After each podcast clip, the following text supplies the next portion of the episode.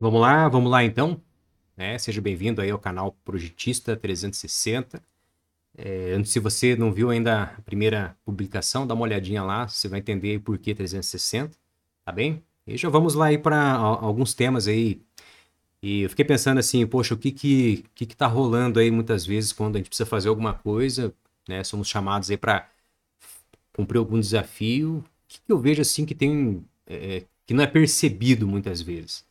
Então, muitas vezes, quando a gente vai tratar alguma parte de projeto, assim, ah, alguém sinalizou, quero fazer uma coisa, né? em qualquer âmbito, né? seja o teu patrão, seja o teu gerente, ou seja é, a empresa que te contratou como prestador de serviço, ou seja, é, enfim, você mesmo que demandou para si um, uma, alguma coisa, ou algum parceiro, algum sócio, é, alguma equipe, enfim. É, faz geralmente o que a gente chama de briefing, né? Briefing. Só que, legal, briefing você acha aí um monte de livro, de vídeo que fala disso e tal. É, questão de levantar os requisitos, as expectativas, o que, que vai ser, enfim, aquela, aquela percepção, né? aquela percepção do, do, que, do projeto em si. Só que o que, que eu quero trazer aqui para trocar uma ideia contigo é em relação a um pré-briefing. Muito bem, pré-briefing, certo? O que, que então seria um pré-briefing no caso aqui que a gente quer conversar agora aqui? Aí. Pré-briefing. Veja só, alguém demanda então um projeto, alguma coisa para você fazer, certo? O que, que muitas vezes acontece antes do próprio briefing em si, né? daquela reunião, daquele momento ali em que vai rolar as informações. Primeiro ponto é muito importante. É você se situar daquilo que você sabe do assunto. É o que, que eu sei a respeito daquele assunto. Né? Então, por exemplo, aqui, eu gosto de pegar alguma coisa que eu tenho aqui na, na mão aqui, né? Uma régua aqui. Tá? Ah, tem uma reunião lá que o cara quer desenvolver uma régua, quer fazer uma, uma régua nova, né? Enfim.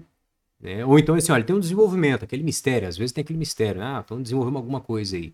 Né? Mas ele dá, dá um sinal do que, se, do que seja. Então, esse é o primeiro ponto que eu vejo num pré-briefing, antes mesmo de ir para a reunião do briefing, para que ela seja proveitosa, para que ela tenha rendimento, é assim, eu que fui chamado para poder somar nesse desafio, resolver né, esse desafio, o que, que eu sei a respeito disso? É, então, muito bem. Ah, eu sei que uma régua pode ser feita de plástico, mas tem réguas de metais, né, que ela tem graduação, essa daqui é uma graduação só em centímetro, mas que tem graduações também em polegada, enfim, ou, ou que tem outras escalas que ela possui alguns detalhes, algum furinho para pendurar, que tem uma parte um pouco mais fina, é, tem réguas que são mais rígidas, outras mais, outras mais flexíveis, né? As de metais tem de alumínio, tem de aço, enfim, e vai embora. O que eu sei a respeito daquilo?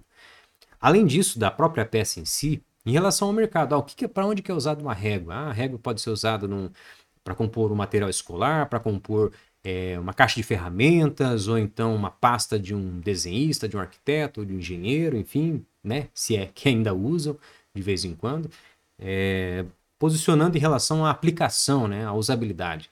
É, ah, então, legal. Ah, mas além disso, né, de repente até pesquisar um aspecto histórico e tal. É, o que eu sei, o que eu sei a respeito. O segundo ponto é o que eu acho que eu sei. Né? Então tem coisas que a gente acha que sabe, mas não sabe. Isso acontece bastante. É claro que no exemplo da régua, de repente, está simples. Mas se partir, por exemplo, assim, quais são a, a, as, as lacunas, o que, que falta para uma régua ser realmente útil, né? É, por que, que a régua, embora é, é, é, seja uma ferramenta muito boa, sei lá, de repente, sempre a pessoa, per sempre a pessoa perde, né? Nunca encontra a sua régua, enfim. É, o que, que eu acho que sei, né? E esse é um ponto muito importante. Então, vou até escrever aqui. Então, por exemplo, aqui, o primeiro ponto. Vamos lá. O que eu sei, né? O que sei a respeito. O que, que eu sei? Já falei. Agora, o que eu acho que sei. Acho que sei.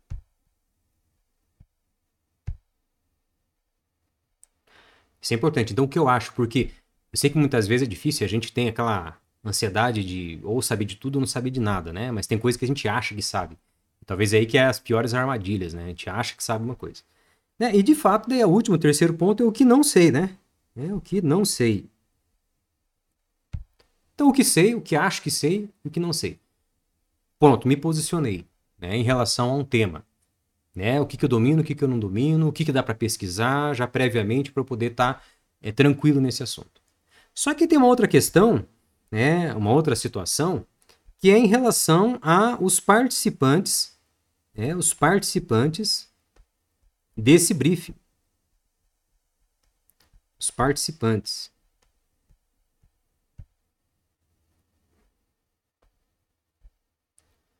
Os participantes desse briefing. Muito bem, a gente não sabe, muita gente não conhece, nunca viu a pessoa e vai estar lá com ela na reunião, né? Mas a realidade é que para todo mundo existe a, essa condição de saber, achar que sabe e não saber. Então, isso acontece de forma geral. Isso é uma coisa muito importante de se notar, que muitas vezes numa reunião a gente vai estar ali com pessoas tratando de determinado assunto, é, e nessa reunião vai ter pessoas que sabem sobre o assunto, pessoas que acham que sabem, né, e pessoas que não sabem. Então, quando a gente coloca essa leitura e percebe isso, que isso vai acontecer, então você pode reparar em qualquer reunião, na próxima reunião que você tiver, numa situação, você vai notar isso daí. Que há pessoas que sabem, as que acham que sabem e as que não sabem, a respeito de um determinado tema. E aí, claro, primeiramente a gente posicionado nessa questão, né, com uma sinceridade real a respeito da coisa, a gente vai poder ter uma leitura, um posicionamento para daí acontecer um briefing. Por quê? Porque muitas vezes a gente está lá, né, na situação do briefing, ah, vamos fazer um briefing, então vamos lançar alguma coisa.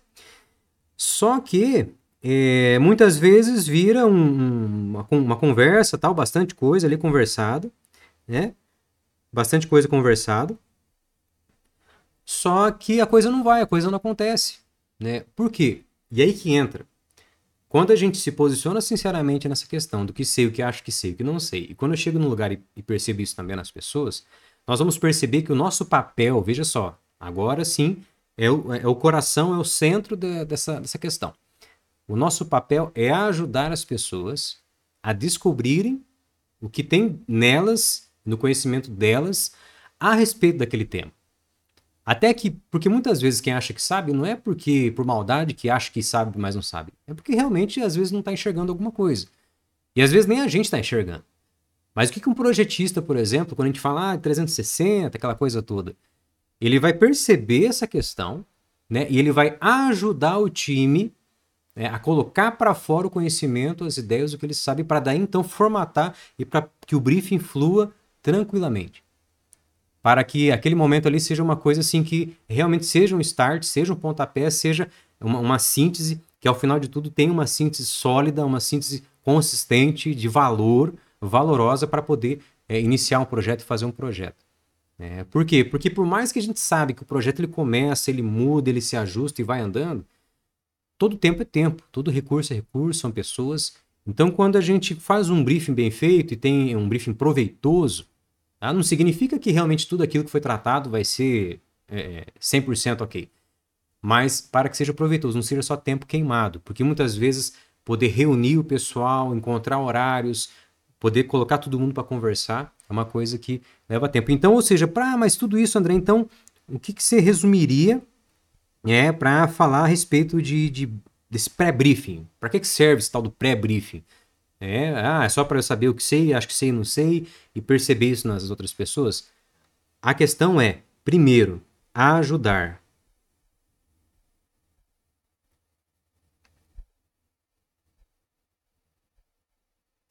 E por que ajudar?